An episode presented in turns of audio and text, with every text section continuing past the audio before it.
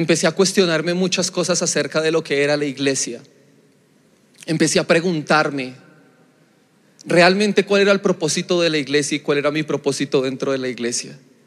No me cabía en la cabeza que solamente iglesia fuera ir a un lugar y sentarme, escuchar un mensaje, levantar mis manos, cantar dos, tres, cuatro canciones, dar una ofrenda, saludar a mis amigos, discípulos o consiervos e irme. La iglesia tenía que ser más que eso.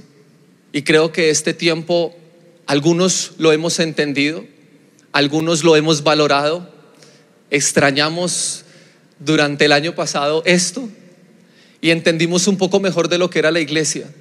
Pero lo que más me sorprendió es que el Señor hablara tanto a mi corazón, porque es muy fácil uno cuando está sentado en el lugar donde ustedes están y donde yo estoy, eh, la mayoría del tiempo, bien sea aquí o en la casa, es muy fácil sentarse y medir, criticar, juzgar el mensaje que se está compartiendo.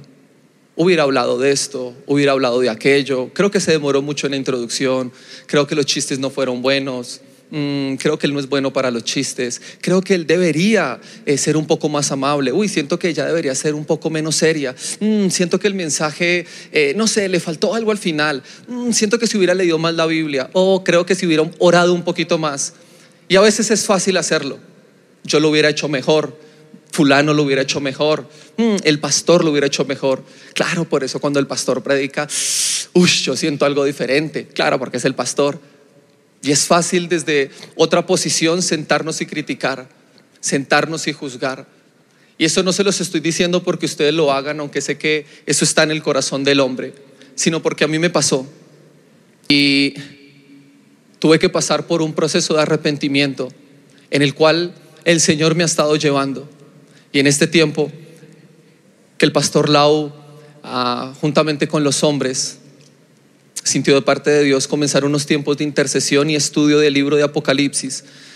El Señor habló algo a mi vida que ratificó lo que venía hablando el año pasado. Y en estos días ha quebrantado mucho mi corazón.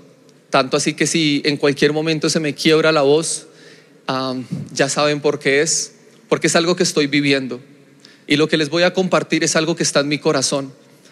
Es algo de lo cual he luchado.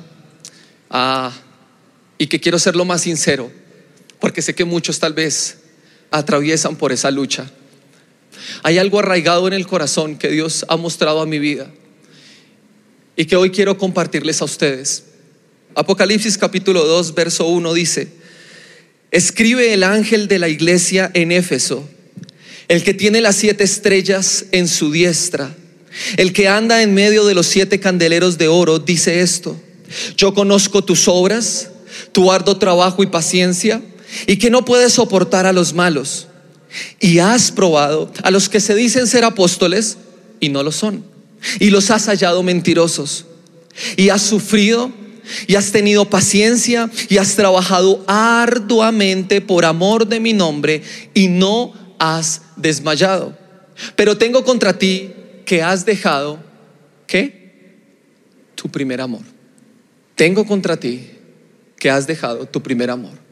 Es claro, el libro de Apocalipsis, en el capítulo 2 comienza diciendo el mensaje a las iglesias, así que es obvio que es el mensaje a una iglesia.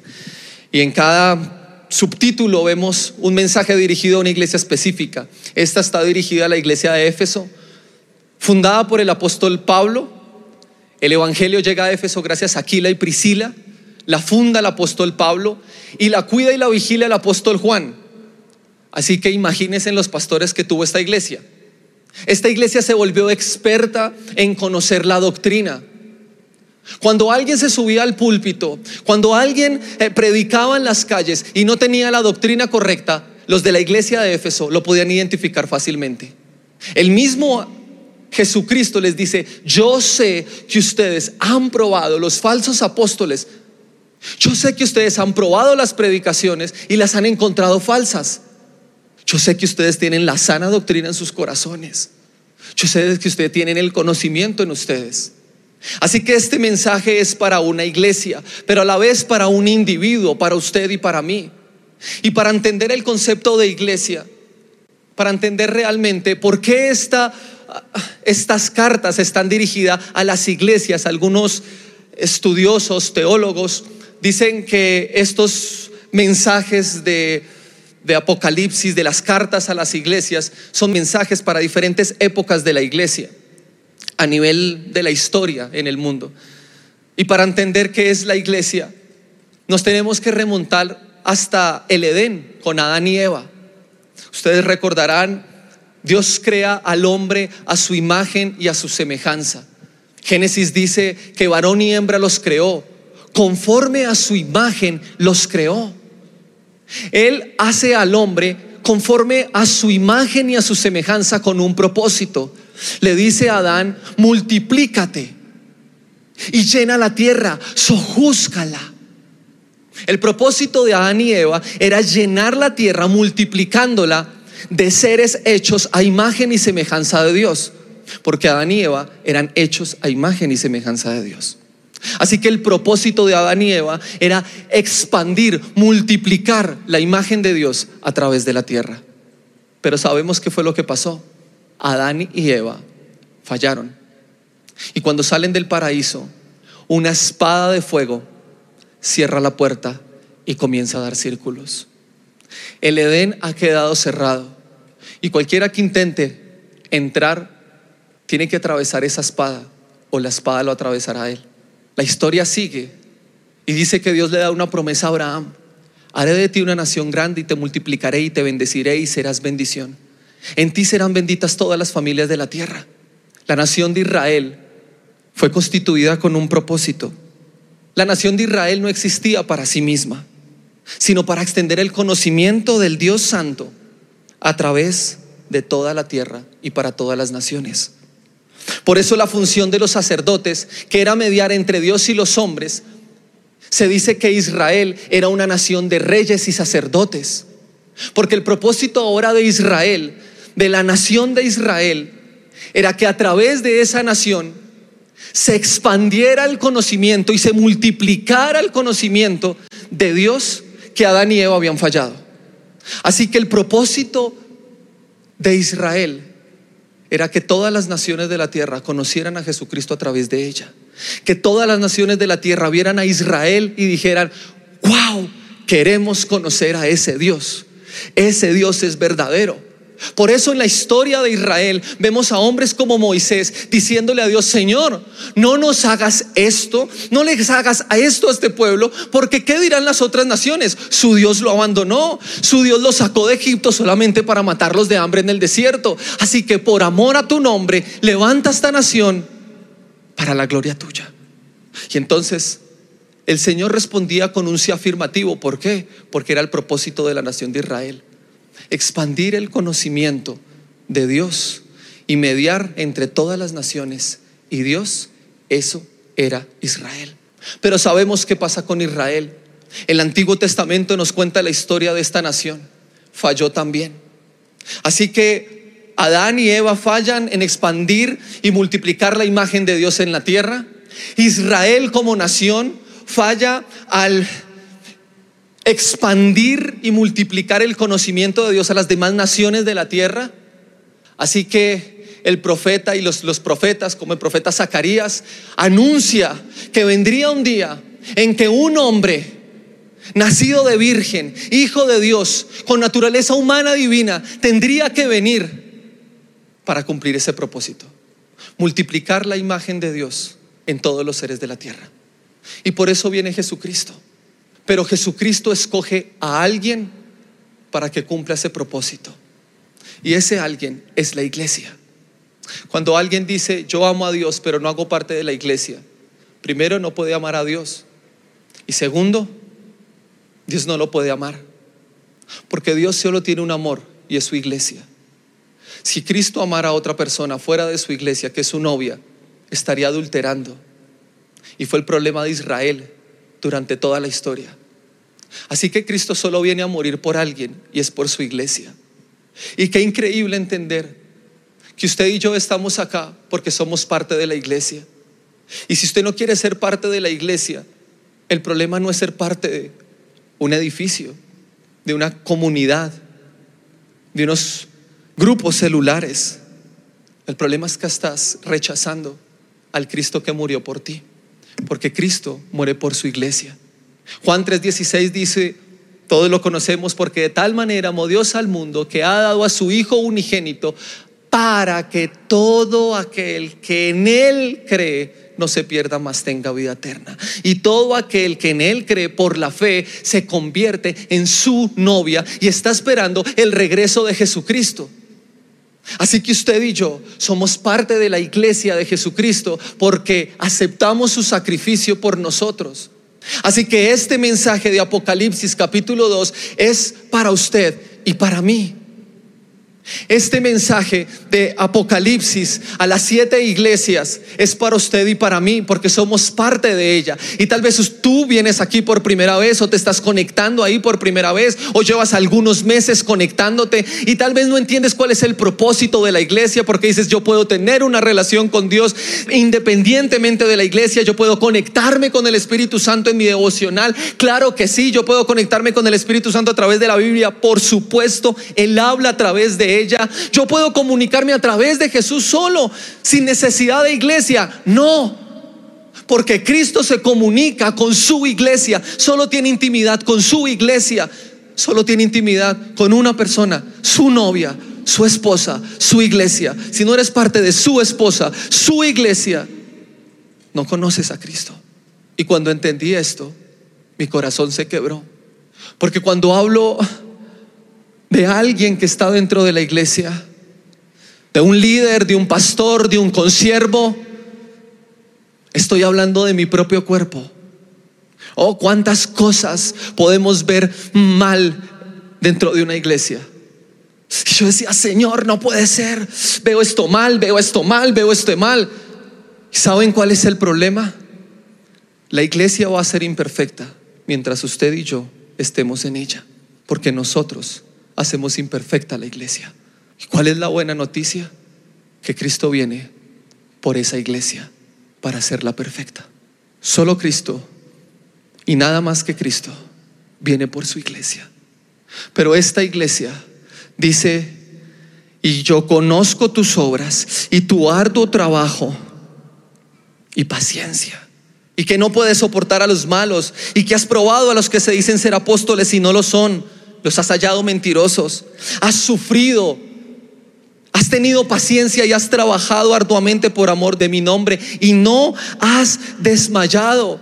Era una iglesia activa, como, como nosotros, que somos activos, que estamos en célula, en intercesión, en grupo Go, en reunión, en convención. Somos una iglesia activa y eso no está mal. Ese no es el problema. Esta iglesia era una iglesia activa, era una iglesia que siempre hacía cosas, no era una iglesia perezosa, trabajaban, se esforzaban, querían que la iglesia como tal se levantara en medio del mundo para la gloria de Dios. Qué buen trabajo el que ellos estaban haciendo. Y Dios lo sabía. Yo conozco tus obras, yo sé qué haces y qué dejas de hacer. Pero ese no es el problema. El problema es que a veces la rutina de cada día, la rutina de tu devocional, la rutina de venir y sentarte, la rutina de estar frente al televisor frente al computador, frente al celular, la rutina nos enfría el corazón. La rutina comienza a apagar el fuego. La rutina de cada día llega a dar lugar al enfriamiento del amor inicial suele ser un proceso lento,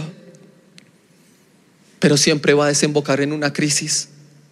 El Señor le tiene que decir a esta iglesia y advertirle que ha perdido su primer amor, porque perder el primer amor es traición.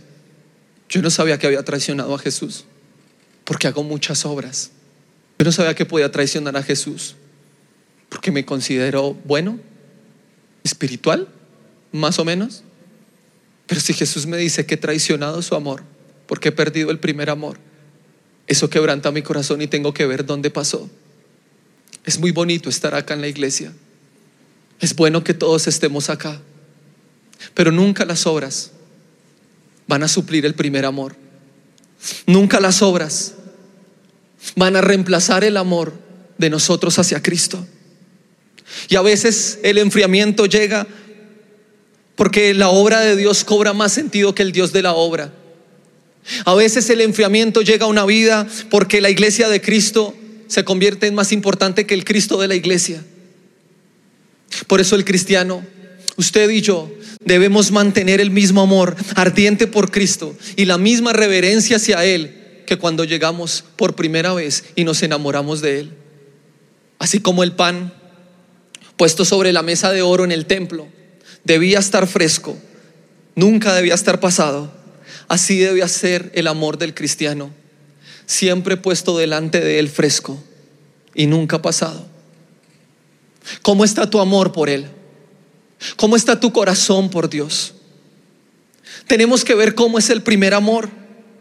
Por ejemplo, los elementos del primer amor son la sencillez y la pureza. El primer amor es el dejarlo todo por aquel que lo dejó todo por ti. El primer amor es no mirar cuánto te cuesta hacer algo por Dios. Tú lo haces porque estás ardiendo de amor por Él. Recuerdo mi primer amor, cómo me trasladaba del sur, Palenque, Kennedy, hasta Toberín, cómo subía a montañas 20 de julio arriba, la mariposa ya por la séptima, porque iba a predicar el Evangelio. Y cuando me robaban, siempre tenía una alegría en mi corazón, porque decía, wow, me robaron por ir a predicar de Cristo.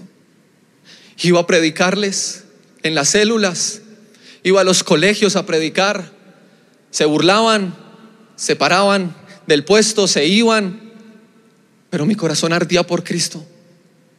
Pero un día dejé de hacer eso, porque creí que eso ya era una etapa terminada.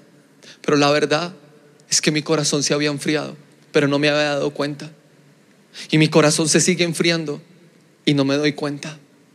Y estoy acá y el Señor tal vez usa este altar no solamente para volver a encender mi corazón, sino para volver a encender el tuyo. Para volver a encender esa llama que había perdido. Si tú estás acá, no estás acá para salir y guardar este lugar, sino para salir amando a Jesús con todo tu corazón. Por eso el verso 5 dice, recuerda por tanto de dónde has caído y arrepiéntete y haz las primeras obras. Recuerda, ¿qué hacías cuando llegaste a Cristo? Recuerda cuáles eran tus obras cuando te enamoraste de Jesús. ¿Qué era lo que hacías apasionadamente sin importante cuáles eran las consecuencias solo porque amabas a Cristo?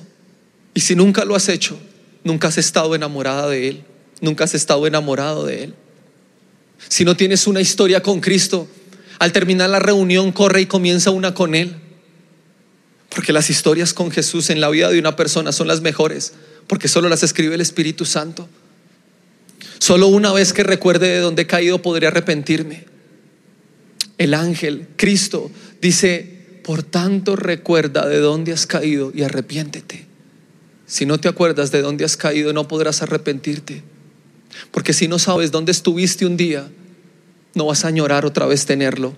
No vas a añorar otra vez tener la presencia del Espíritu Santo como la sentiste alguna vez. Una de las características de la pérdida del primer amor es la crítica y la dureza de esa persona hacia otros. Fácilmente se vuelve crítico, fácilmente se vuelve juez, fácilmente comienza a señalar, fácilmente juzga al hermano, juzga al líder, pero no se da cuenta que ha perdido el primer amor.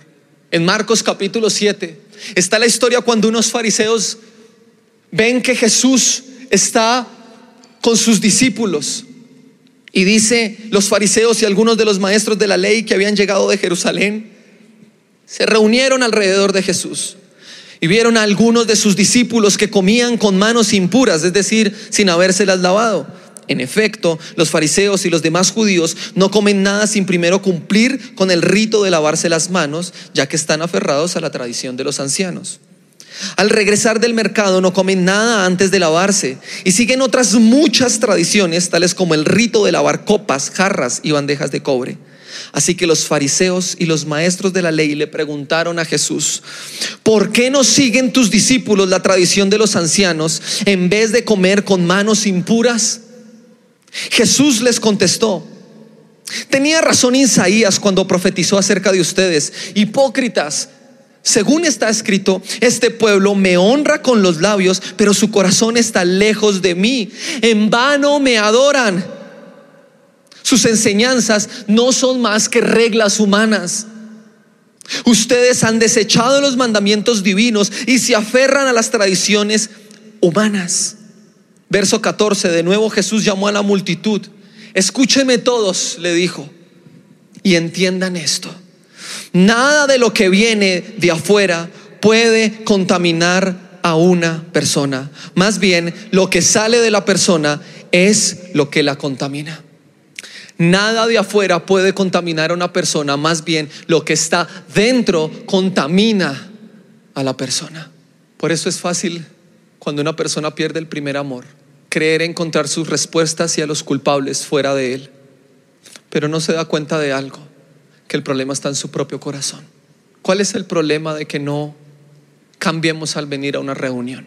Nuestro corazón.